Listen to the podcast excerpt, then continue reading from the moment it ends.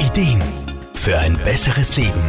Der Wohlfühl- und Gesundheitsratgeber. Im Laufe unseres Lebens haben wir immer wieder mit Wunden zu tun. Viele davon können wir selbst recht gut handeln, zum Beispiel wenn wir uns in den Finger schneiden. Nach gröberen Verletzungen oder nach Operationen zum Beispiel sieht die Welt schon wieder anders aus. Für Wundmanagerin Alexandra Laffer ein Wunderpunkt. Also grundsätzlich ist der Hausarzt schon die erste Ansprechperson, wenn man eine Wunde hat. Allerdings ist es so, dass der Hausarzt oft nicht die Kapazitäten hat, um eine phasengerechte moderne Wundversorgung durchzuführen.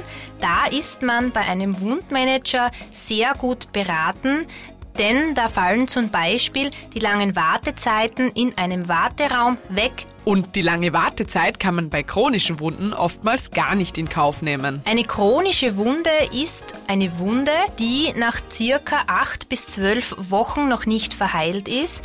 Auch eine postoperative Wunde kann sich zu einer chronischen Wunde entwickeln. Also gerade nach einer Operation ist das offenbar ein großes Thema, nämlich gerade für ältere Menschen. Denn wir wissen ja, je älter der Mensch, desto schlechter die Wundheilung.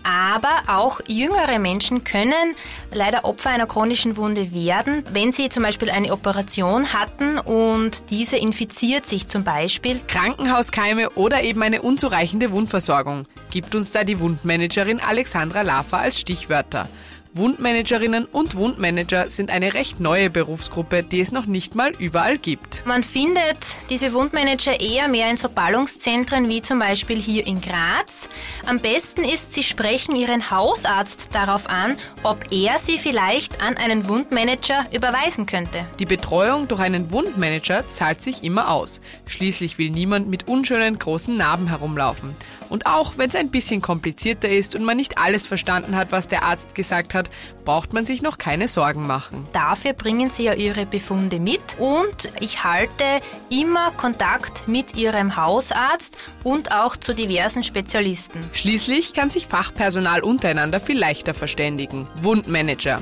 Eine neue Berufsgruppe, die zukünftig vieles erleichtern wird, Wunden besser heilen lässt und lästige Wartezeiten im Warteraum nicht kennt. Shady Anisi, Serviceredaktion. Der Wohlfühl- und Gesundheitsratgeber. Jede Woche neu